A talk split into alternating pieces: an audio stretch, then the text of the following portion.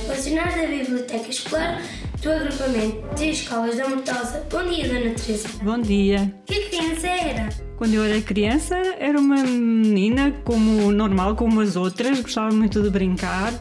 No meu tempo não havia telemóvel nem computador, brincávamos com bonecas e outras vezes inventávamos com o que encontrávamos na rua.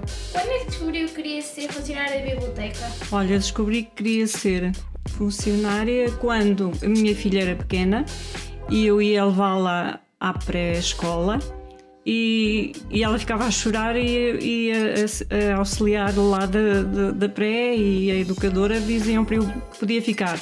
Então todos os dias eu ficava sempre um bocadinho. E entretanto houve um concurso e elas incentivaram-me a eu concorrer e hoje estou aqui.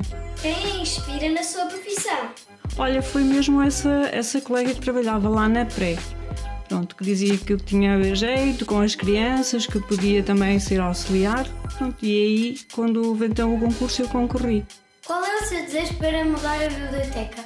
É fazer com que os alunos leiam mais livros, o que hoje em dia é difícil. Coisa na escola, qual seria? Fazer uma sala de convívio fora dos blocos, onde os alunos pudessem estar, brincar e para se abrigarem da chuva que não têm. Como quer ser lembrada um dia? Um dia eu, eu vou ser lembrada como a Dona Teresa da Biblioteca. Muito obrigada, Dona Teresa. Ai, obrigada a vocês também por se terem lembrado de mim.